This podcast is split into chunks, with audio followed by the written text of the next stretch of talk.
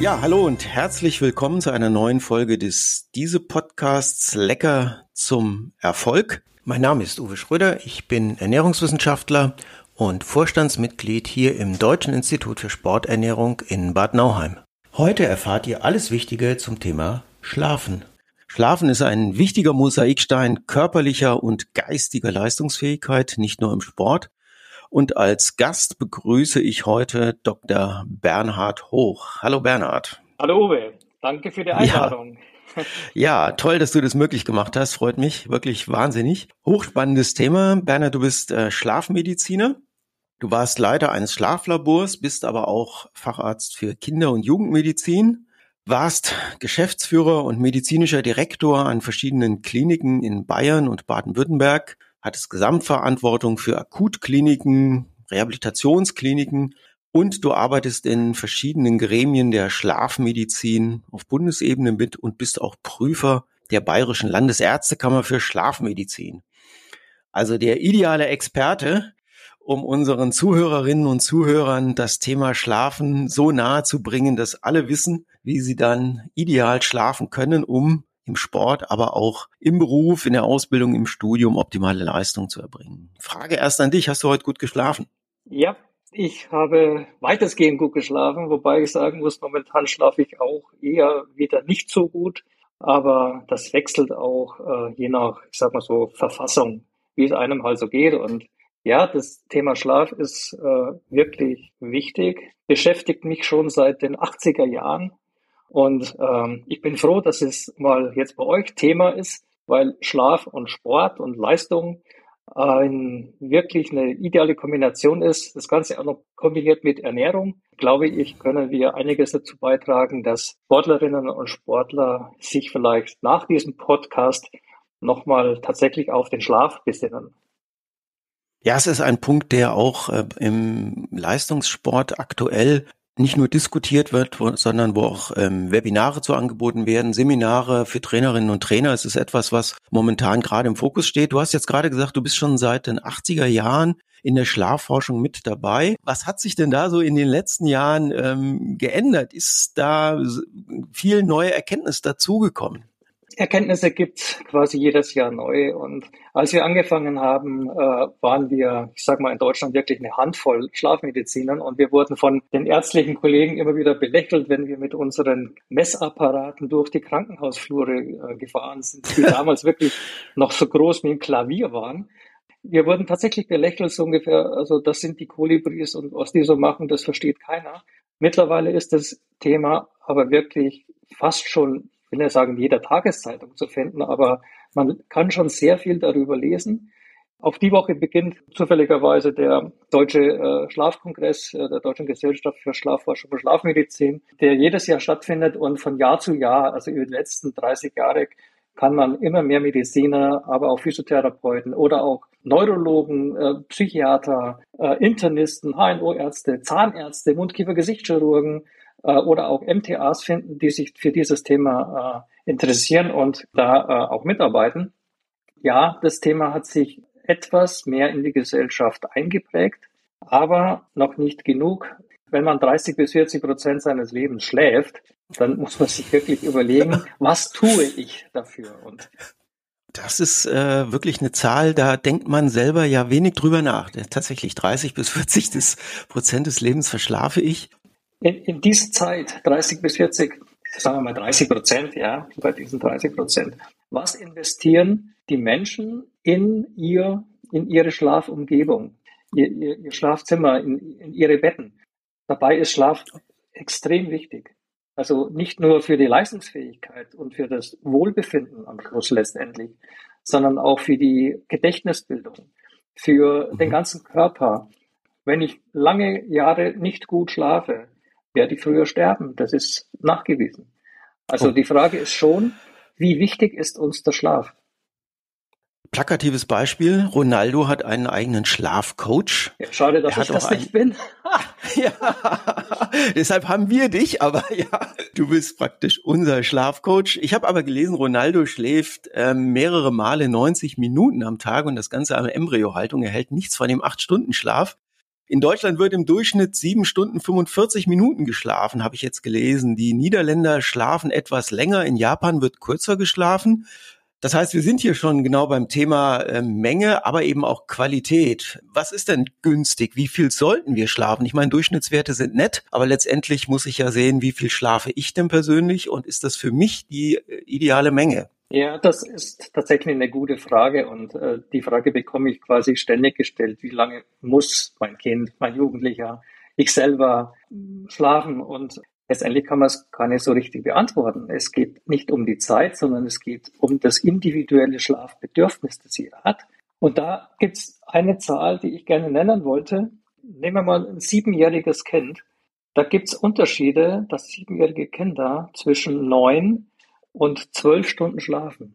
Also vier Stunden Unterschied. Bei 16-Jährigen ist der Schlafbedarf auch noch zwischen knapp sieben Stunden bis knapp zehn Stunden individuell gesehen. Das heißt, jeder Mensch hat ein individuelles Schlafbedürfnis, individuelle Schlafdauer, so dass man da eigentlich diese Mittelwerte, ja, ist, ist, eine, ist eine schöne Zahl, aber darauf kann man nicht auf den Einzelnen schließen. Ganz bezeichnend ist dann immer das Thema, ich habe morgen, übermorgen einen stressigen Tag. Ich, ich gehe jetzt mal früh ins Bett, weil ich muss ja viel schlafen, damit ich morgen den Tag gut überstehe. Und ich kann nicht einschlafen. Ja, weil ich so aufgeregt bin oder, oder weil ich sage, ich muss jetzt einschlafen, aber ich, ich muss doch, und weil ich muss doch, habe der nächsten Tag einen stressigen Tag von mir. Und schon kann dieses, ich muss jetzt einschlafen, ich kann aber gerade nicht einschlafen, aber ich muss doch einschlafen, zu einer größeren Problematik führen, weil ich nämlich dann aus hm. meinem eigentlichen Rhythmus raus bin. Ähm, du hast aber vorhin gesagt, ähm, individuelles Schlafbedürfnis. Das ist sehr unterschiedlich. Du hast jetzt tolle Zahlen genannt, aber wie erkenne ich denn dieses individuelle Schlafbedürfnis? Ich glaube, das ist ja das Entscheidende. Ähm, Durchschnittswerte hatten wir genannt. Jetzt hast du gesagt zwischen neun und zwölf bei, äh, bei den Kindern. Woran erkenne ich, dass das individuelle Schlafbedürfnis bei mir siebeneinhalb Stunden oder acht Stunden beträgt?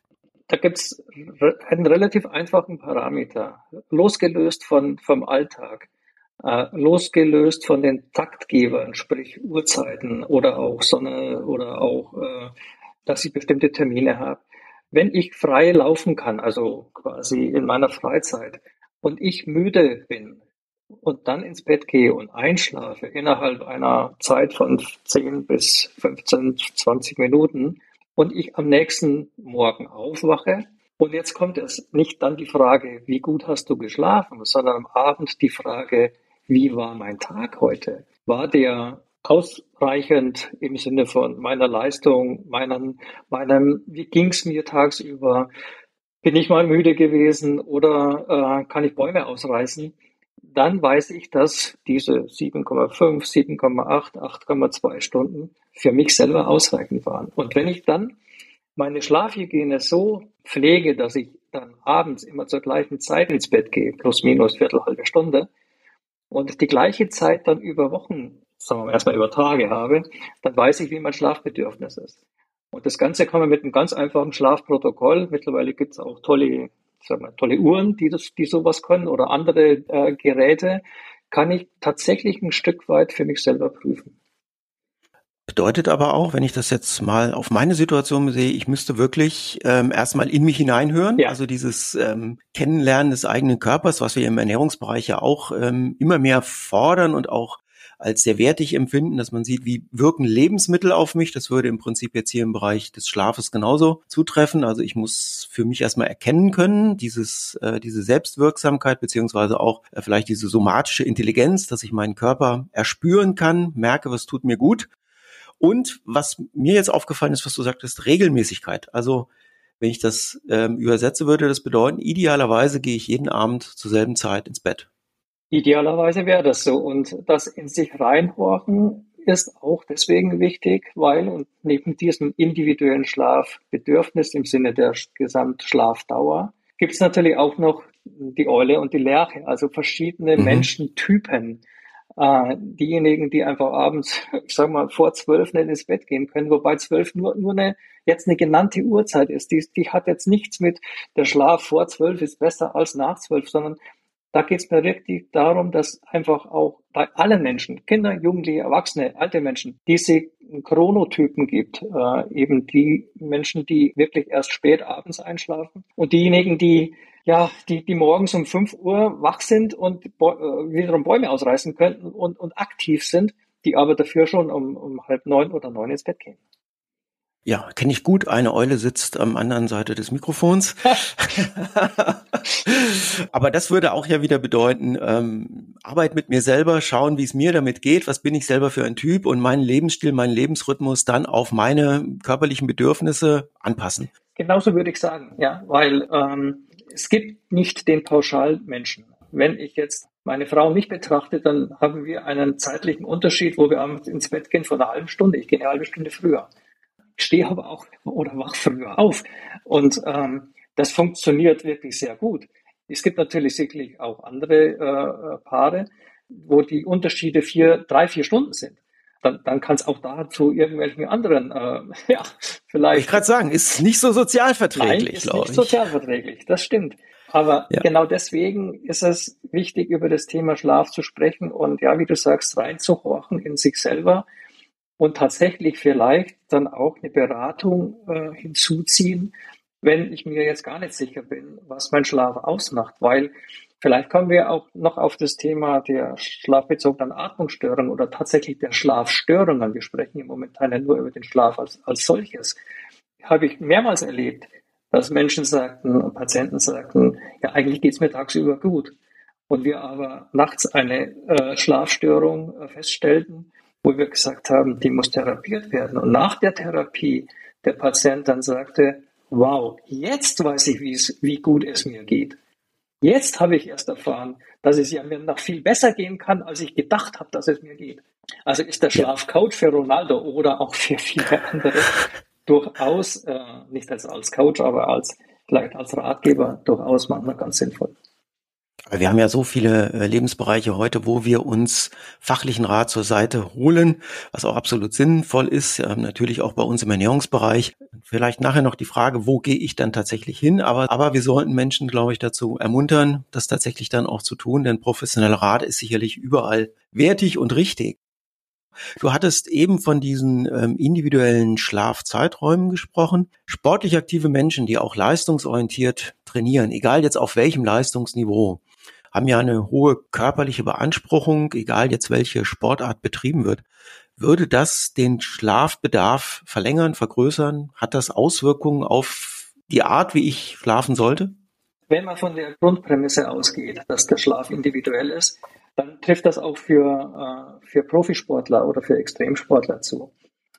Es gibt natürlich immer Phasen im Leben, wo ich sagen kann, okay, ich schlafe jetzt mal ein, zwei, drei, vier, fünf Jahre vor allem bei Schichtarbeitern ist das oft ein Thema. Nur so oder so, ja, oder Bäcker, die sehr früh aufstehen müssen, die, die können sich ein Stück weit an, an die äußeren äh, Umgebungen oder an die Taktgeber, hm, da meine ich jetzt wieder Arbeitsbeginn und, und, und andere äh, Themen, schon einstellen. Das, das ist möglich.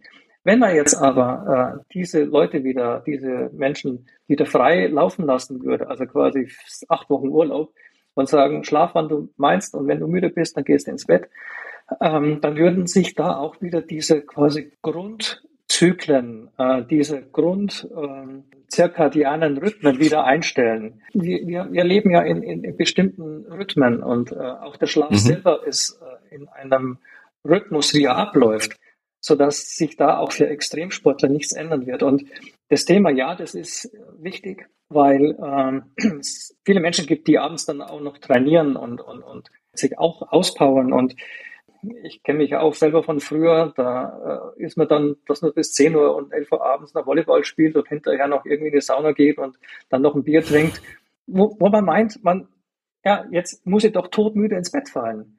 Und was passiert? Man liegt im Bett und kann nicht einschlafen und denkt sich, was ist denn jetzt passiert? Ich habe mich doch vollkommen ausgepowert. Ja, das ist aber eine falsche Annahme der, der Geschichte, sondern ich habe mich ja da wirklich voll verausgabt im Sinne von, ich habe mein Adrenalin, mein Cortisol, ich habe meine Hormone quasi nach oben gefahren. Ich bin ja in einem aktiven äh, Rhythmus. Und um dann einschlafen zu können, brauche ich natürlich schon auch eine gewisse Zeit, Das ist so die Schlafhygiene, das Thema vor dem Schlaf und wie ich überhaupt so in, in Schlaf finde. Das funktioniert dann nicht. Auf der anderen Seite, wenn das jemand jeden Tag macht, dann kann er sich auch daran wieder gewöhnen. Und ähm, dann wird ihm auch das zu Bett gehen und das Schlafen, äh, Einschlafen nicht schwerfallen. Das bedeutet dann aber auch wiederum, das ist eine Phase, wo ich mich quasi an diese Situation äh, Monate, Jahre lang quasi erstmal auch äh, damit auch arrangieren kann. Aber das natürliche Schlafen selber muss man sich jetzt tatsächlich wieder so vorstellen. Vier Wochen Urlaub und ich gucke, was passiert, wenn ich abends müde bin. Wann gehe ich ins Bett? Kann ich gut einschlafen? Wann wache ich morgens auf? Dann kenne ich wieder mein, mein eigenes Schlafbedürfnis. Das würde jetzt für mich bedeuten, wenn ich ähm, das versuche umzusetzen. Wer regelmäßig abends trainiert, kann sich daran adaptieren und kann das dann auch, oder dann ist es nicht so schlecht, was das Einschlafen und auch die Schlafqualität angeht. Aber für eine Person, die vielleicht zweimal in der Woche nur trainiert, würde das bedeuten, ähm, Schlaf ist durch Stresshormone ähm, angeregten Organismus so stark gestört oder das Einschlafen, dass es besser wäre, eigentlich das Training in ja die früheren Abendstunden zu verlegen, um dann meinen klassischen Schlafrhythmus beizubehalten. Würde ich grundsätzlich eigentlich für alle empfehlen, also auch für die Leistungssportler, die meinen, sie müssen um 10 Uhr abends noch äh, wirklich Gewichte stemmen oder was auch immer oder Ausdauersport machen. Ich würde es tatsächlich für alle empfehlen, weil der Rhythmus des Körpers ist, äh, wenn ich mir nur das Cortisol anschaue, das mhm. ist halt morgens am höchsten, also in den Morgenstunden und nimmt dann langsam ab. Und wenn ich das wieder aufpowere äh, am Abend, dann habe ich ein Problem, dass ich da halt einfach wieder zu aktiv bin. Ja? Betrifft auch letztendlich das Melatonin und andere Hormone. Weil auch das Melatonin ist ja ein Hormon, das auch einem zirkadianen Rhythmus entspricht, ja, das ja gesteuert ist über, über das Licht und äh, so quasi als Zeitgeber. Wenn ich das natürlich auch jetzt äh, unterdrücke, weil ich werde kaum im Dunkeln äh, trainieren, sondern in irgendwelchen Hallen, dann ja. ähm, verlagere ich die Melatoninproduktion auch wieder nach später. Und äh, auch da störe ich letztendlich wieder den zirkadianen Rhythmus über Melatonin müssen wir auch nochmal sprechen, äh, weil es ein wichtiges ja. Thema auch äh, ist, äh, nicht nur aktuell, es, es gibt schon viel länger. Aber nochmal ganz kurz zu der Schlafhygiene. Ich denke, und es ist auch so erwiesen, dass mindestens eine Stunde vor dem Schlafen oder vor dem zu Bett gehen sollte eigentlich, ich nenne es eine Cool-Down-Phase bestehen.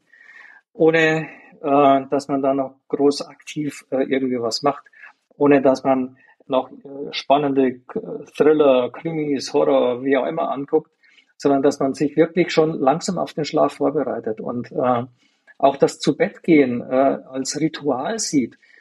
So ein Schlafzimmer, wie ich habe es am Anfang angesprochen, ist eigentlich nur zum Schlafen da und das Bett ist nur zum Schlafen da.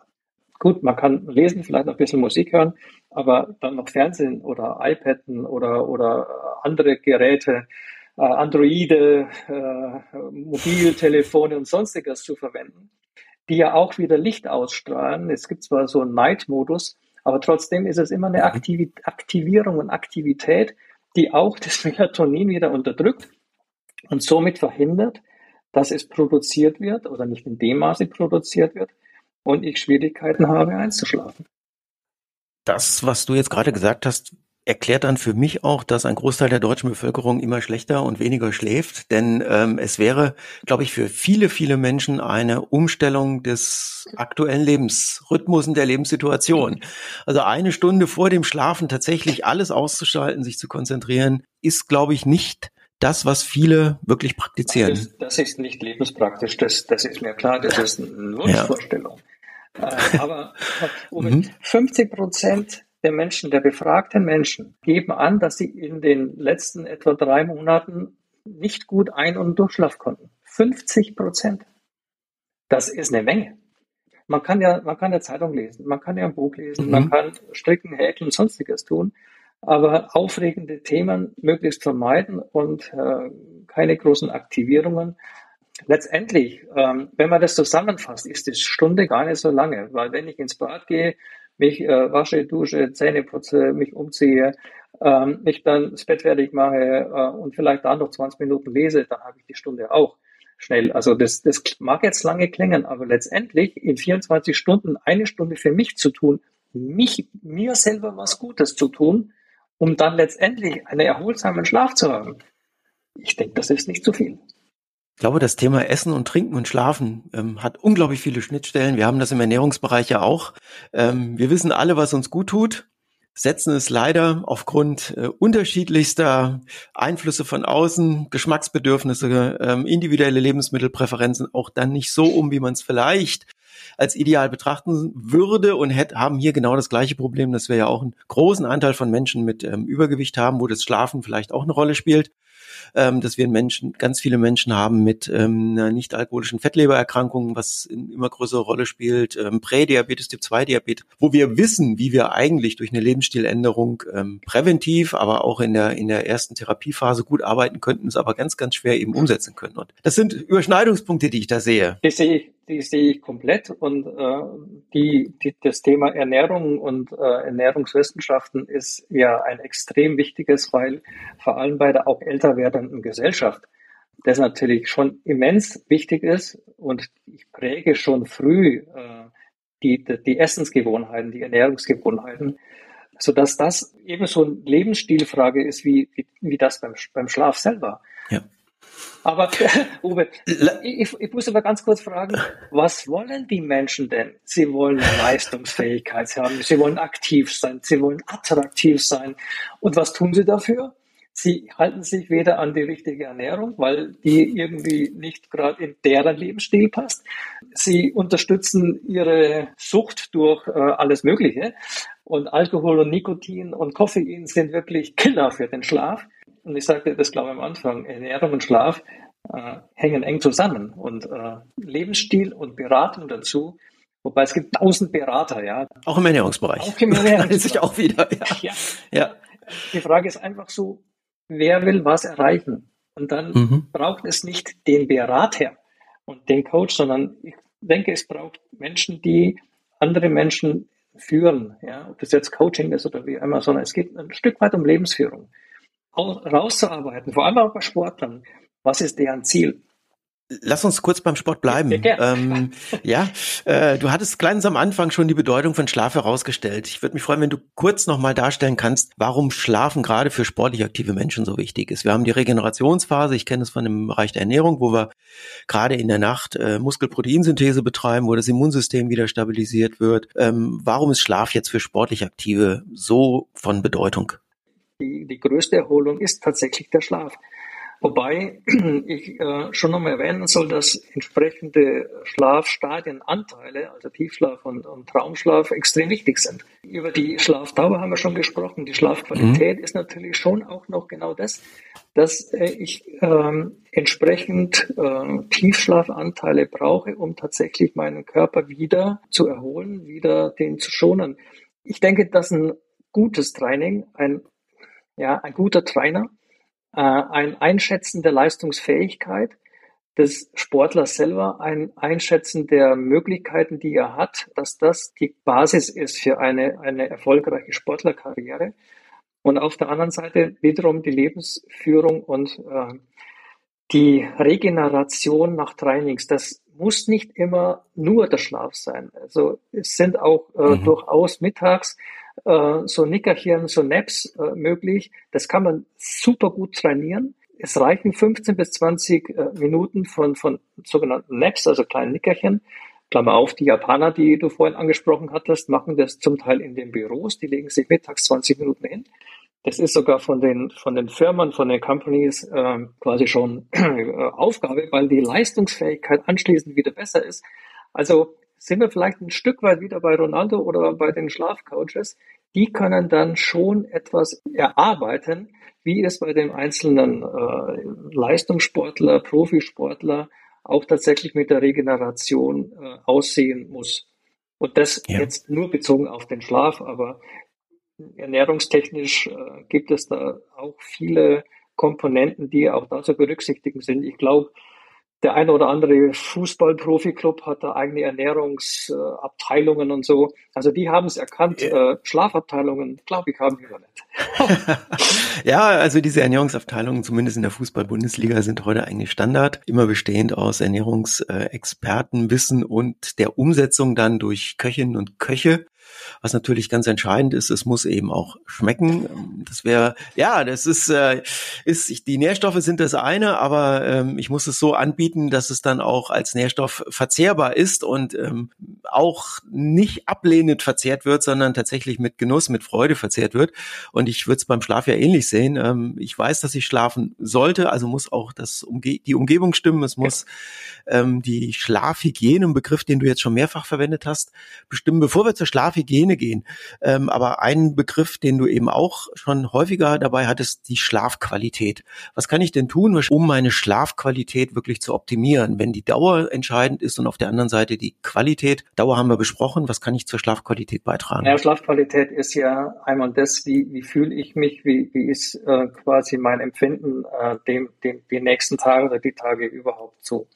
Die Schlafqualität, ja, wie gesagt, betrifft den Schlafablauf selber, dass ich äh, halt äh, bestimmte Schlafphasen, Schlafphasen durchlaufen äh, muss oder sollte, was im normalen Zyklus so ist, dass ich äh, nach etwa eineinhalb Stunden die erste Tiefschlafphase erreiche, dann in eine Traumschlafphase komme, dann äh, die nächste Tiefschlafphase und dann wieder eine Traumschlafphase. Das wechselt sich so ab und äh, gegen den gegen morgen dann äh, die Tiefschlafphasen weniger werden, aber die Traumschlafphasen zunehmen. Jetzt weiß man, dass die Traumschlafphasen, dass man nicht nur in denen träumt, sondern dass man auch in den nicht-Traumschlafphasen, die sogenannten REM-Phasen, Rapid Eye Movement, weil da bewegen sich die Augen so relativ schnell in der, in der Situation, so dass man in, in allen Schlaf Phasen äh, mittlerweile festgestellt hat, dass man da träumt und auch diese Träume scheinen wichtig zur Regeneration zu sein.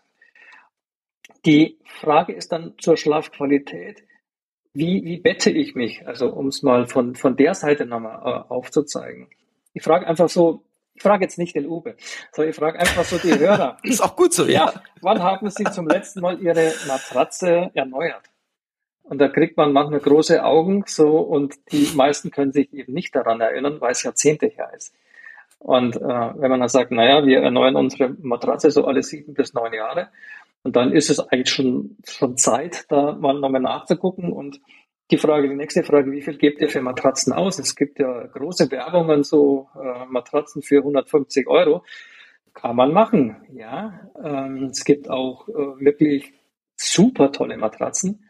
Und also die Frage, ja, der eine Mensch schläft halt auf einer harten Matratze besser und der andere auf einer weichen noch viel mehr besser. Zur Matratze gehört auch der Lattenrost dazu, der eigentlich kein Rost mehr ist oder keine Latten mehr hat, sondern eher mehr Teller. Und ähm, wie ist das Bett belüftet? Wie ist der Raum belüftet? Wie laut ist es in diesem Schlafzimmer, also von, von draußen her? Welche Lichtstörungen habe ich? Kann ich den Raum verdunkeln? Kann ich mein Schlafzimmer Lüften. Ähm, wie warm soll es im Schlafzimmer sein? Manche haben Temperaturen, das ist, das, das wäre für mich nicht äh, aushaltbar. Ja? Wie warm sollte es denn sein? 16 bis 18 Grad. Und das okay. ist für viele, wo einige sagen, ja, boah, das ist mir viel zu kalt. Aber das sind so, so die idealen Temperaturen. Ja, jetzt wieder die Frage, wie viel Bettdecken, Bettdecken haben die Menschen so im, im Schnitt? Also ja, eine. Ja, wir haben drei. Winter, Sommer und Übergangszeit. Und also wir, also ich sag mal so. Aber immer nur eine zur selben Zeit, oder? Jo. ja. gut, danke. Wenigstens etwas, genau. was ich richtig mache. naja, mhm. ich will damit äh, ausdrücken, diese 30 bis 35 Prozent, die wir nachts schlafen, also die wir quasi das Leben verschlafen, äh, das muss man auch pflegen.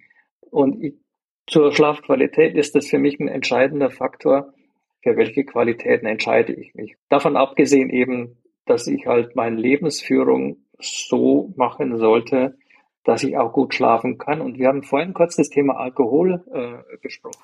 Bereits die einmalige Einnahme, aber auch natürlich längerfristig von Alkohol, führt zu einer deutlichen Veränderung der, des Schlafegiges, also des Ablaufes des Schlafes.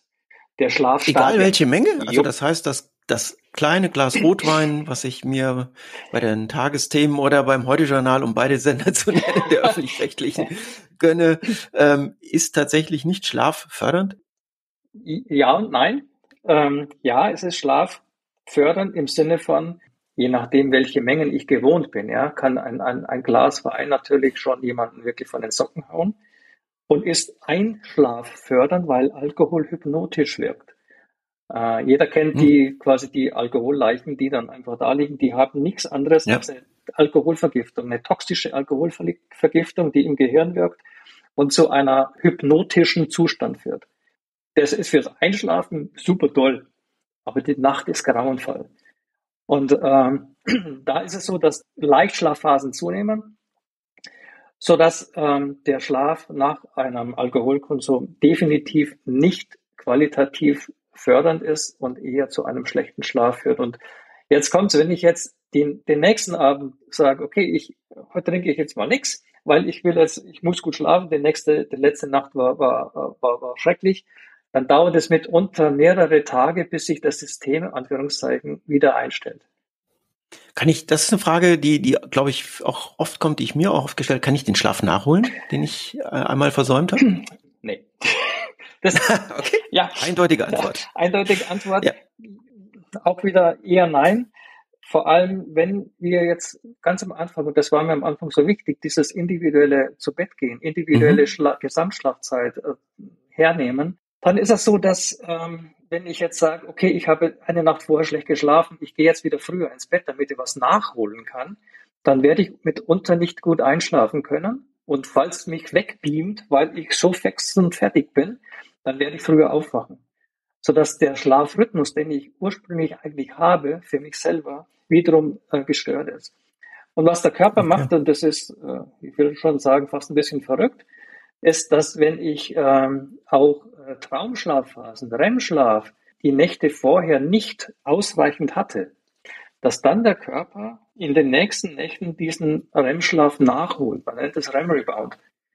Und äh, dieses Nachholen des Traumschlafes, und jeder weiß so, manche Träume sind jetzt auch nicht gerade witzig, ja. auch wieder zu einer Verminderung der Schlafqualität führen. Wenn ich das jetzt übertrage auf eine freizeitsportliche Aktivität, Klassiker, Schröder geht äh, zum Tennistraining abends, schon mal nicht so günstig. Äh, wir sitzen mit unserer Seniorenmannschaft noch beim gemütlichen Bier auch nicht günstig, weiß ich auch vom Ernährungsbereich natürlich, dass das Bier als äh, Zellgift beziehungsweise der Alkohol als Zellgift auch die Adaptation, die Regeneration etwas unterdrückt. Dann würde ich sagen, dass für viele, die im Freizeitsport aktiv sind und die klassischen regenerativen Maßnahmen mit ähm, ja, alkoholischen Getränken auch durchaus gestalten, hier großer Optimierungsbedarf hinsichtlich äh, Regeneration, Adaptation, aber auch Schlafverhalten besteht. Ja, ich würde mal sagen, äh, lieber Uwe, Herr Schröder, äh, jeder ist seines Schlafes eigener Schmied. Und, ähm, hab verstanden, ich hab verstanden. Ja. Na, vielleicht genau deswegen ist dieser Podcast ja mit, äh, mit dem Schlaf als Thema und Ernährung ja wirklich äh, wichtig, weil jeder kann sich selber seine Gedanken dazu machen, wie, wie er es handhabt. Und äh, ist auch wieder lebensfremd zu sagen, ich äh, gehe jetzt nicht mehr zum Sport, das wäre ja noch schlimmer als äh, Abendsport zu machen und ich trinke überhaupt keinen Alkohol. Ich muss es halt einfach wissen. Es gibt auch alkoholfreie Biere, nur um bei Bier zu bleiben. Da gibt's richtig gute, ganz genau, ja. Und die sind sogar für die Regeneration auch tatsächlich äh, sehr, sehr gut, wenn weil die einen hohen Kaliumanteil haben. Aber das können wir beim nächsten Podcast vielleicht mal mit aufgreifen. Ähm, Thema Schlafhygiene beziehungsweise Schlafqualität fällt mir jetzt noch das Stichwort ein Schlafhaltung. Gibt's da Präferenzen? Was ist gut, was ist schlecht oder ähm, was ist günstig? Da gibt's keine Präferenzen, sondern das ist auch wieder individuell zu sehen. Äh, die einen sind Bauchschläfer, die anderen Seitenschläfer und manche sind auch Rückenschläfer. Und interessant ist nur, dass ich immer wieder auch von Patienten berichtet bekomme, wenn, wenn sie sagen, ja, ich kann nur auf der rechten Seite schlafen und so. Und wenn man den dann im Schlaflabor sieht, liegen die ganze Nacht am Rücken. Also ist da auch das, das ich sag mal so, das Empfinden vielleicht oder das, das Denken darüber anders, als es dann objektiv ist, was im Schlaf passiert. Wir machen sogenannte große Bewegungen im Schlaf. Also wir drehen uns tatsächlich dass einer zwölf Stunden am Rücken liegt, das äh, habe ich so jetzt eigentlich äh, nur bei Apnoe-Patienten oder bei Patienten mit einer gewissen Erkrankung gesehen. Ähm, ansonsten sind große Bewegungen im Schlaf üblich, dass äh, man die Beine mal anzieht, mal streckt, sie, sie sich äh, dann auch mal regelt und äh, auch dreht. Ob man jetzt Bauchschläfer ist oder Rückenschläfer, das ist unerheblich. Interessant wird es dann, sollte es in eine äh, Atmungsproblematik gehen. Äh, ich spreche so insbesondere die Schlafapnoe an, also die, mhm. die Atemaussetzer nachts. Da ist in der Regel die Rückenlage äh, ungünstig. Jetzt hast du ein Stichwort schon genannt, Schlafstörungen. Etwas, unter dem viele Menschen leiden, glaube ich. Wie sieht es da aus? Da gibt es die unterschiedlichsten Schlafstörungen und das ist dann auch tatsächlich therapiebedürftig. Genau, und ähm, eine haben wir, über eine sprechen wir quasi schon die ganze Zeit, ohne dass wir es so benannt haben. Das ist die sogenannte Insomnie. Das ist die Ein- und Durchschlafstörung die äh, nicht auftreten müsste, wenn man alles beachtet, was wir vorhin schon gesagt haben. okay. Ist aber die, so mitunter mhm. die häufigste äh, Schlafproblematik äh, in den Industrieländern. Lass mich da bitte kurz einhaken. Jetzt hast du ähm, Ein- und Durchschlafstörungen. Ich denke, alle kennen das, dass man mal nicht durchschläft, dass man mal Einschlafstörungen hat. Wie oft tritt das auf oder muss das auftreten, bis man tatsächlich von einer therapiebedürftigen Störung spricht? Das ist in Zahlen jetzt wirklich auch wieder schwer zu nennen, weil äh, mhm. es auch wieder ganz unterschiedliche Empfindungen gibt. Äh, ich nehme mal ein Beispiel. Wenn, bleiben wir bei den Sportlern. Wenn ich weiß, ich habe in drei Tagen einen, sagen wir mal, Wettkampf oder Marathon oder, oder irgendwie eine, deutsche Meisterschaft oder was auch immer, Mhm. Und ähm, ich bin sehr aufgeregt da deswegen, weil ich weiß, ich bin vielleicht äh, kurz vorm Podestplatz, aber ich muss dann noch irgendwie besonders gut, keine Ahnung, laufen, springen, hüpfen. Dann ähm, kann das tatsächlich zu einer Einschlafstörung führen, dass ich darüber nachdenke und grüble, ah, wie mache ich das und so und was muss ich noch verbessern. Es kann natürlich auch zu einer letztendlich und ohne zu einer Einschlafstörung, zu einer Durchschlafstörung führen. Das heißt, ich wache nachts auf und denke, oh Gott, ich habe den, den Wettkampf. Es sind nur noch zwei Tage und so. Und ich muss dann noch das erledigen, das machen und wie auch immer. Und ähm, das, das, kennen, das kennen wir alle. Das kennen wir vor ja. Schulaufgaben, vor Klausuren, vor Prüfungen, vor egal was. Das ist normal. Also das ist vollkommen normal und da wird noch keiner von äh, Schlafmediziner von einer Schlafstörung äh, sprechen. Das ist physiologisch, das ist ganz normal. Und die Leistungsfähigkeit interessanterweise ist dadurch kaum bis wenig beeinträchtigt. Also, das ist wichtig, das, das ist, vielleicht nochmal herausstellen. ja, das ist, ja. das ist auch wirklich wichtig. Wenn, wenn ich weiß, dass ich ähm, sonst immer gut geschlafen habe und bin mal zwei oder drei Nächte nicht so gut. Manchmal ist es tatsächlich auch nur ein Gefühl. Und wenn man die, die Menschen misst, also sprich den Schlaf untersucht, stellt man bei den allermeisten fest, die haben genauso geschlafen wie die Nacht vorher. Die waren halt mal wach und haben sich äh, an, diesen, an diesem Wettkampf da festgebissen und schauen dann wieder auf die Uhr und stellen dann fest, oh, es ist schon wieder drei Uhr oder vier Uhr, ich habe gar nicht geschlafen. Dann ist das oft einfach schlichtweg nur ein, ein Empfinden. Und tatsächlich gemessen haben die, haben die Menschen geschlafen. Wenn nach diesem, bleiben wir kurz bei dem Thema Schulaufgabe oder Wettkampf, wenn nach diesem Wettkampf ja. Ich wieder ganz normal weiterschlafen kann, ist alles gut. Mhm. Problematisch Darf ich noch? Oder Klar. Ja, pro problematisch wird es nur dann, wenn ich, ähm, sagen wir mal so, nehmen wir mal ein größeres Problem als Beispiel. In der Familie gibt es Ärger, ja, oder ein paar mhm. hat Stress oder wie auch immer. Und ich wache die Nacht auf und ähm, denke darüber nach. Die nächste Nacht passiert wieder so. Ich merke dann, ich kann tatsächlich nicht mehr gut schlafen. Ich, das Problem wälzt, ich wälze immer das Problem. Und jetzt kommt's. Zu diesem Problem gesellt sich jetzt aber das Problem des Einschlafens und Durchschlafens. Mein Schlaf wird schlecht. Ich bin immer leistungs ich bin leistungsfähig. Am nächsten Tag bin ich müde. Ich bin unausgeglichen. Ich bin genervt. Ähm, am nächsten Tag versuche ich wieder früh ins Bett zu gehen, damit ich das wieder korrigiere. Dann rutscht das Ganze in eine Pathologie, aus der die meisten Menschen nicht mehr rauskommen. Und die brauchen dann Hilfe. Wenn es nicht so weit kommt, bedeutet das aber für viele, es wäre günstig, wenn ich weiß, ähm, ich habe zwar heute Nacht das Gefühl gehabt, ich habe nicht so gut geschlafen, ich bin auch nervös gewesen vor, letztes Wochenende war Frankfurt-Marathon, mhm. ähm, vor dem entscheidenden Tag, auf den ich mich ja nun in der Regel mindestens mal ein halbes Jahr vorbereitet habe, das zu wissen und zu sagen, macht nichts, ähm, es hat mir nicht geschadet, ja. Ist ja ganz essentiell, ja. denn ich gehe mit einem ganz anderen Gefühl an den Start, als wenn ich mir dann noch darüber Gedanken mache, dass ähm, ich heute Nacht auch noch schlecht geschlafen habe und dann kommt das eine zum anderen und ich mit einem Gefühl an der Startlinie stehe, ähm, es kann heute eigentlich gar nicht gut gehen. Genau, und jetzt sind wir genau wieder bei der Kognition, bei, den, bei, der, mhm. bei der geistigen Fähigkeit, äh, die erlernt werden sollte, meine ich, dass äh, tatsächlich dieses Thema, ähm, wie gehe ich mit mir selber um, was sind meine mentalen äh, Sprüche, die ich mir sage. Ich sage mal so, du hast ja, ja quasi sowas ähnliches schon gesagt. Ich habe gut trainiert, mein Ernährungsplan hat gestimmt, ähm, ich habe meine, meine entsprechenden Souls erfüllt. Okay, heute Nacht habe ich nicht gut geschlafen, was soll's. Das stört mich nicht. Es gibt ein Tool, sage ich mal, oder ein, eine Methode, die man machen kann, die man aber auch trainieren muss. Man geht ins Bett und denkt an sein bestimmtes Problem, das man so mit sich rumträgt.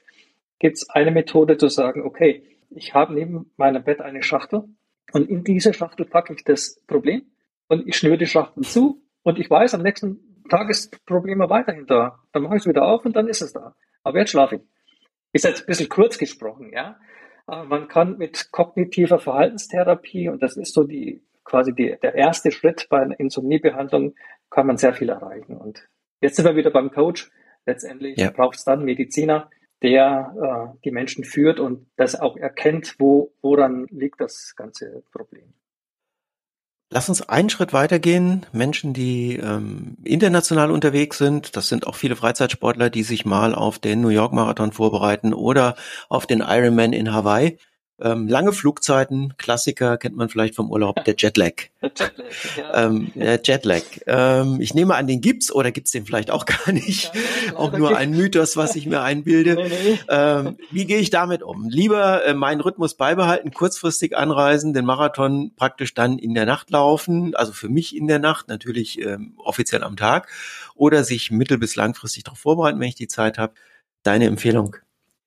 Meine Empfehlung für, für, für Spitzensportler, also nicht jeder läuft den New York Marathon und nicht jeder läuft den Hawaii Marathon, sondern Jetlag. Es ist das Ziel vieler, vieler okay, auf Freizeit okay, sportlich aktiver, den New York Marathon okay, mal zu laufen. Äh, ähm, danke für die Korrektur. Da kenne ich ja, doch, doch. Und ich muss ja dort nicht gewinnen wollen, sondern äh, man okay. möchte dabei sein. Oder der, ein, ein, großer Lauf ist auch der, der Boston-Marathon. Da weiß ich auch, okay. dass da viele äh, aus meiner Laufgruppe gerne mal dran teilnehmen wollten und das auch schon getan haben. Also Uwe, dann haben wir zwei doch ein Ziel. Wir gehen New York-Marathon. Mhm. Und was muss man dafür tun? Ja, New York liegt von uns ja aus im Westen. Und die Westflüge, also der, der Jetlag nach Westen, ist allgemein besser verträglich als der nach äh, Osten. Was man tun kann, ist, äh, dass man zwei, drei Tage vorher äh, hier eine Stunde später ins Bett geht und eine Stunde später aufwacht, um den Rhythmus etwas zu verschieben, also den eigenen Rhythmus etwas zu verschieben. Auch da wieder brauche ich die Dunkelheit, um einschlafen zu können und so weiter und so weiter. Also viele, was wir vorher schon besprochen haben. Das ja. günstigste wäre natürlich, dass man früh genug anreist. Also tatsächlich sagt man, pro Zeitzone so ein bis zwei Tage. Auch da ist wieder individuell. Ich muss manche Piloten bewundern, die quasi von einem Jetlag in den anderen äh, rutschen und, und ständig Zeitzonen überspringen. Aber sollte ich tatsächlich jetzt und auch das Ziel haben, diese paar 40 Kilometer da wirklich zu laufen, äh, ich glaube, es waren 42. Äh, ja, 195. dann wäre es günstig, eine Woche vorher anzureisen. Und ich sage mal so, es wird auch in der Woche nicht eine komplette Umstellung des Körpers geben, sondern die tritt in der Regel nach zwei Wochen auf. Was ich nicht empfehlen würde, ist äh, tatsächlich früh, also kurzfristig anzureisen und dann die Nacht so durchzulaufen, weil ich muss einfach wissen, dass der Körper immer noch dann in den Nachtmodus hat. Und das ist vieles quasi im Körper. Und ich spreche da wirklich die Hormone, insbesondere an Cortisol, Adrenalin, ähm, auch das Wachstumshormon ist nachts sind da im Prinzip ähm, in, einem anderen, äh, in einer anderen Phase. Und das kann eher höchstens zu Problemen führen. Ich weiß aus der Praxis, ähm, lange Zeiten in der Vorbereitung sind für viele nicht möglich. Das ist ähm, ja. oft mit dem Urlaub verbunden. Ja. Das ist eine Kostenfrage ja, natürlich. natürlich ähm, viele verwenden Einschlafhilfen. Mhm. Ähm, mhm. aktuell wird äh, sehr viel mit Melatoninsprays gearbeitet. Melatonin, vielleicht kurz noch, ist ein Hormon, das über verschiedene Stufen gebildet wird, ähm, unter anderem aus Serotonin, also diesem klassischen ähm, Wohlfühlhormon. Und davon die Vorstufe ist eine Aminosäure, das ähm, Tryptophan, was wir mit der Ernährung ganz normal aufnehmen können. Da gibt's auch ähm, die eine oder andere Einschätzung, dass man mit einem erhöhten Tryptophananteil sich so ein bisschen in so einen Wohlfühlzustand hinein begeben kann. Die Studienlage ist da auch nicht so ganz, ganz eindeutig. Aber ähm, wie sieht's aus mit diesen Melatoninsprays? Ähm, macht das Sinn? Ist das äh, günstig, um die Einschlafzeiten zu verkürzen in Extremsituationen wie beim Jetlag oder auch ähm, regelmäßig, wenn ich meine, abends nicht einschlafen zu können? Na, ich sag mal so, Melatonin, ich habe es vorhin schon mal angesprochen, dass es so der, der Zeitgeber ist, äh, wobei eben das Licht eine entscheidende Rolle spielt und tatsächlich Licht einer der, der größten Taktgeber überhaupt ist. Äh, deswegen auch seit Industrialisierung und viel elektrischem Licht auch die Gesamtschlafzeit bei den Menschen sich deutlich ver, ver, verringert hat. Und zu Melatonin selber, ich kann das nur empfehlen, wenn man mal nicht einschlafen kann, und zwar in einer Dosierung von 0,5 bis 1 Milligramm. Da ist es rezeptfrei, darüber hinaus ist es rezeptpflichtig. Und ähm, ich würde aber darum bitten, dass man Melatonin jetzt nicht dauerhaft äh, verwendet, sondern tatsächlich vielleicht mal über ein paar Wochen und dann aber wirklich zum Schlafmediziner geht, falls man weiterhin nicht einschlafen kann. Ansonsten zur Chatlet-Vermeidung ähm, hilft es nicht unmittelbar, aber es hilft möglicherweise im Flugzeug, dass man tatsächlich etwas zur Ruhe kommt und einschlafen kann. Ich sage mal so, das muss jeder für sich selber auch wieder rausfinden. Deswegen ist ein Melatoninversuch durchaus bei einer Durchschlafstörung äh, eine sinnvolle äh, Eigenmethode. Ja, dient vielleicht auch ein bisschen so dem, dem Effekt, dass das natürliche äh, Melatonin etwas unterstützt wird und dadurch eben diese Einschlafneigung oder diese Einschlaffreudigkeit äh, etwas äh, verbessert wird. Also ähnlich wie ein Nahrungsergänzungsmittel ja. zu verwenden. Ich muss erstmal die, die Basis schaffen und wenn ich dann Situationen habe, wo ich nochmal eins draufsetzen möchte oder muss, weil bestimmte Faktoren dazu kommen, die den Optimalzustand verhindern, dann kann ich damit ein bisschen eingreifen, aber in keinem Fall zur Regel machen. Richtig, genau. Aber es ist tatsächlich eine Möglichkeit, die, die mir da in die Hand gegeben wird. Super. Ja. Du hattest einen Punkt noch angesprochen. Ich glaube, das ist auch etwas, was ähm, immer mehr betrifft, gerade auch Menschen mit ähm, zunehmendem Alter, zumindest so wie ich das äh, feststelle. Und wir haben ja eine Alterspyramide, die eigentlich auf dem Kopf steht. Ja. Schlafapnoe. Ja. Kannst du uns dazu kurz noch was sagen? Was ist das überhaupt? Was ist das? Was macht man? Wie schlimm ist das? Therapiebedürftig? Ich spreche jetzt, äh, wenn, wenn wir zwar jetzt von Schlafapnoe sprechen, sprechen wir von einer Form, weil es die häufigste ist die sogenannte obstruktive schlafbezogene Atmungsstörung. Das bedeutet, dass in den oberen äh, Atemwegen das Halsbereich, Rachenbereich, ähm, manchmal auch Nase oder auch äh, durch eine äh, bestimmte Stellung des Unterkiefers, äh, das äh, sehr weit nach hinten gezogen ist, es zu einem, äh, zu einem Atemaussetzer kommt, dass der quasi die, die oberen Atemwege so verengt sind, dass äh, ein, ein Luftholen kaum möglich ist. Das bedeutet, dass der Patient, in der Regel liegen die äh, Patienten am, am, am Rücken, dass die dann anfangen zu schnarchen, manchmal auch wirklich so gurgeln und irgendwann mal Ruhe geben. Dann ist im Prinzip so, dass die, die Bauchatmung versucht, gegen diesen Widerstand, der oben im, im, im, im Halsbereich äh, sich gebildet hat, äh, meistens eben durch Fetteinlagerungen betrifft in der Regel oder häufig auch äh, adipöse Menschen oder Menschen mit Übergewicht, dass es dann zu folgendem Effekt kommt. Der Körper versucht dagegen anzuarbeiten und bekommt dann irgendwann mal nach 10, 20, 30, oft mal 40 Sekunden wieder Luft, indem er quasi im Gehirn eine Aufweckerreaktion macht. Und diese Aufweckerreaktion führt dazu, dass die Muskulatur wieder entspannt ist und der, der Patient wieder Luft bekommt. Ich mag das jetzt am Telefon, äh, am, am Podcast hier nicht, nicht nachmachen, aber jeder kennt schnarch, äh, schnarchende Menschen. Und ähm, mhm. wenn man sich jetzt vorstellt, dass das immer mit einem Widerstand verbunden ist und dass der, das Gehirn dann sagt, aufwachen, aufwachen, du musst, äh, du, du brauchst äh, Luft und Sauerstoff, dann führt es dazu, dass diese Patienten keinen Tiefschlaf haben, dass die äh, zum Teil äh, 10, 15, 20 solcher Atmen, dieser äh, Atempausen in der Stunde haben und einen absolut grässlichen Schlaf und einen absolut äh, pathologischen Schlaf dann auch haben. Was kann man tun? Schlaflabor. Also Schlafmediziner als erstes, äh, Schlaflabor auch. Es gibt mittlerweile viele mhm. ambulante Systeme. Man kann da auch im Prinzip über, äh, über die Kolleginnen und Kollegen, die die Schlaflabore betreiben, auch äh, eine Vordiagnostik. Es ist auch so in der Regel die, die, die Vorgehensweise Vordiagnostik zu Hause machen wo man dann schon mal feststellen kann, äh, wie groß ist der Schweregrad. Und ähm, die Standardtherapie ist dann so ein äh, Atemunterstützung, so ein CPAP-System mhm. nennt sich das kommt so, da kommt so eine Maske äh, in der Regel über die Nase, wird dann mit einem Kopfband äh, am Kopf befestigt und es wird dann Luft zugeführt, also normale Umgebungsluft ähm, mit einem bestimmten Druck, weil dieser Druck dann als Art Schiene wirkt, kontinuierlicher äh, Gebläse äh, und diese Schienung durch die Luft dann dazu führt, dass die Atemwege offen bleiben und äh, die Patienten auch entsprechend Sauerstoff dann wieder äh, im Blut haben. Weil, wie gesagt, das Schlimmste ist, dass man während dieser Apnoe-Phasen, dieser Atemphasen, dass die Sauerstoffkonzentration im, im, im Blut nach unten geht. Mhm. Therapiert das vollständig aus oder ist das dann etwas, was ich mein Leben lang oder für eine sehr lange Zeit benutzen muss?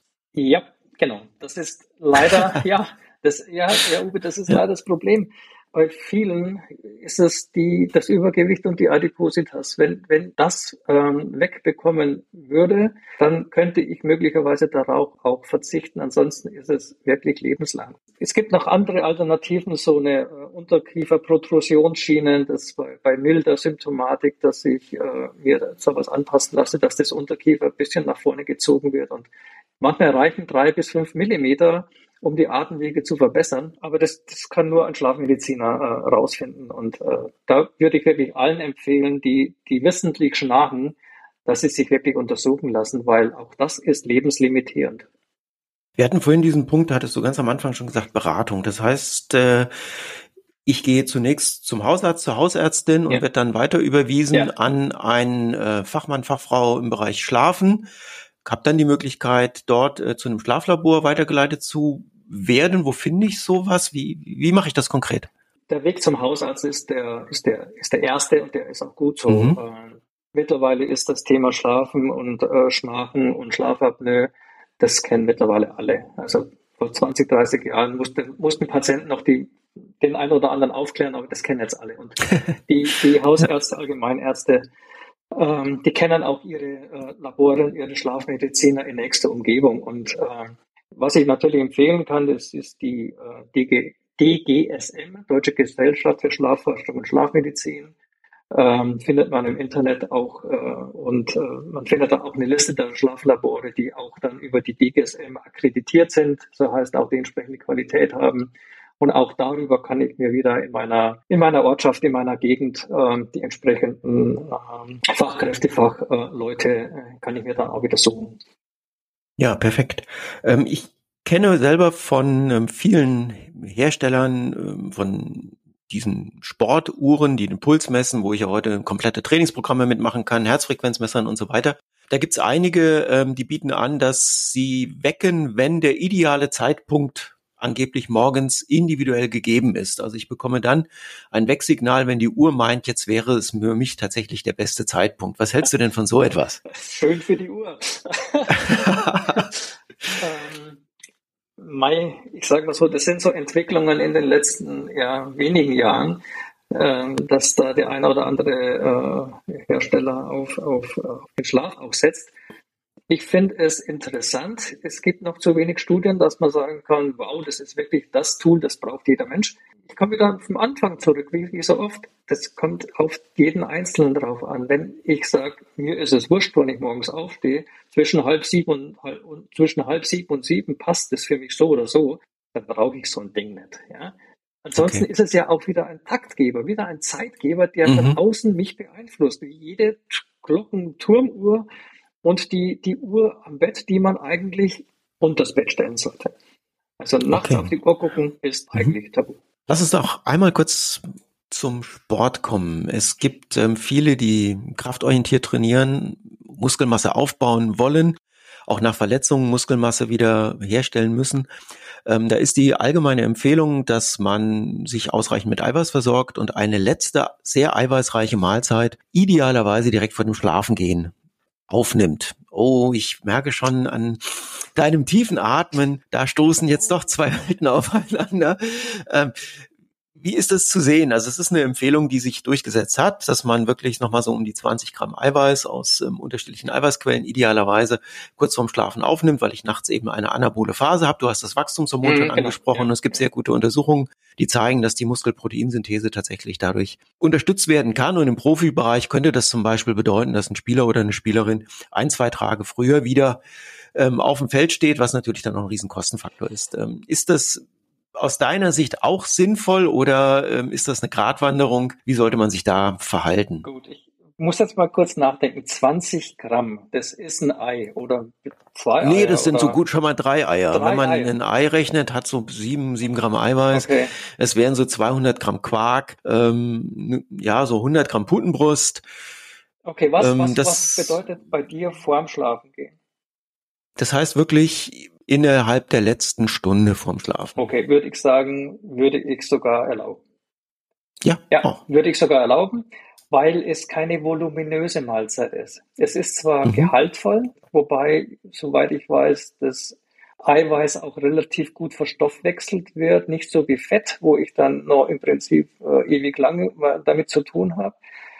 Ja, ich schränke es ein bisschen ein. Ähm, ich würde es ausprobieren als Sportler. Und ähm, wenn ich damit überhaupt keine Probleme habe, dann, dann würde ich das auch so beibehalten.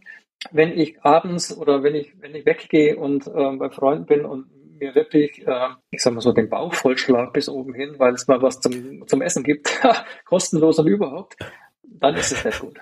Gut, das kennen wir, glaube ich, äh, kennen, kennen, glaube ich, alle. Das ist natürlich die letzte Mahlzeit. Wenn die aus dem Kuchenbuffet bei der Hochzeit, äh, dem Mitternachtsbuffet besteht, dann ist es, glaube ich, ganz gut, nochmal bis um vier Uhr durchzutanzen. Genau. Und nicht um ein Uhr ins Bett zu gehen. Nein, aber daraus schließe ich, du würdest sagen, ja, ist durchaus machbar, aber wenn dann das Volumen so klein wie möglich halten, dann käme ja tatsächlich hier auch ein Eiweiß-Shake in Frage, wo ich dann mit wenig Volumen tatsächlich viel, ähm, viel von diesem Eiweiß auch in einer hohen Qualität bekomme. Ja, super. Wir haben jetzt sehr lange schon über das Thema ähm, Schlafen gesprochen, Bernhard. So wie ich das jetzt von dir mitbekomme, könntest du wahrscheinlich noch Stunden weiter referieren. Könnten wir gerne machen, ähm, aber deine Zeit ist auch begrenzt. Wir sollten, ähm, glaube ich, so ein bisschen nochmal das zusammenfassen. Ich frage ähm, unsere Gäste ganz gerne zum Schluss, was sind so die drei, vielleicht idealerweise die, die, die fünf wichtigsten Tipps für dich, jetzt für Aktive, für Sportlerinnen und Sportler, zum Thema Schlaf. Wenn du sagst, bringst mal auf diese vier, drei, maximal fünf Punkte zusammen. Nein, ich, ich versuch's mal, äh, ob ich aus dem, was wir heute so besprochen haben, einiges äh, ableiten kann. Ich denke, mit diesem Podcast über Ernährung und Schlaf, diesem Hauptanteil Schlaf, ja, danke Uwe für, für das Thema. Wichtig ist, das Bewusstsein dafür zu entwickeln, dass man den Schlaf zum eigenen Thema machen soll. Ich denke, das ist das Wichtigste, sich darüber klar Gedanken zu machen, was bedeutet es für mich, wie individuell sehe ich das Ganze. Zweitens vielleicht den Schlaf tatsächlich, seinen eigenen Schlaf tatsächlich zu pflegen. Zu, zu pflegen im Sinne von, wie passe ich den Schlaf meinem Lebensstil an oder mein, mein, meinen Lebensstil den Schlaf an. Genauso wie bei der Ernährung. Ich denke, dass beide Komponenten, und deswegen finde ich das heute wirklich auch so toll, dass Ernährung und Schlaf sind sicherlich Garanten, das ist für mich die, die nächste Aussage, für die Leistungsfähigkeit und für den Erfolg. Und es ist bei vielen einfach noch nicht angekommen. Und das vierte, die wichtigsten Tipps, sollte sich einer tatsächlich nicht gut fühlen, weil er sagt, mein Schlaf, ich glaube, ich habe damit echt ein Problem, dann bitte frühzeitig sich Ratschlag holen, weil alles, was dann kommt, geht in die Pathologie, sprich ins Krankhafte und dann wird es schwieriger, da rauszukommen.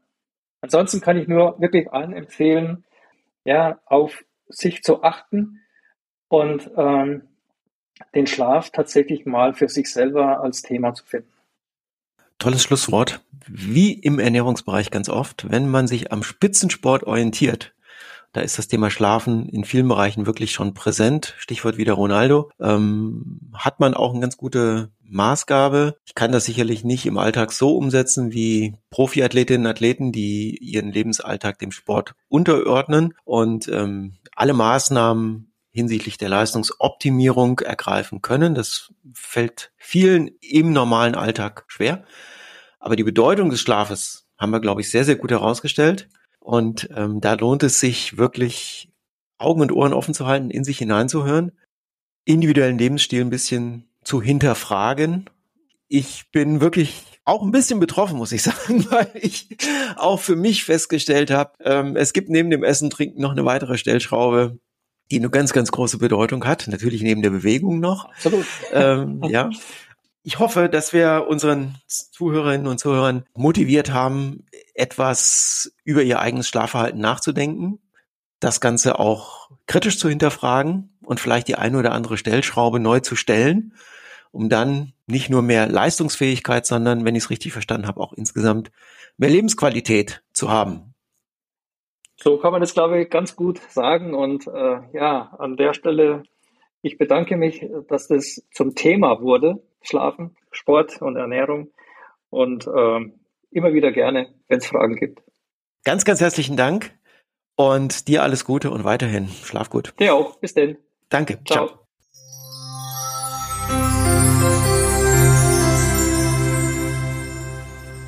Das war ein Podcast des Deutschen Instituts für Sporternährung Bad Nauheim. Weitere Informationen unter www.diese.online.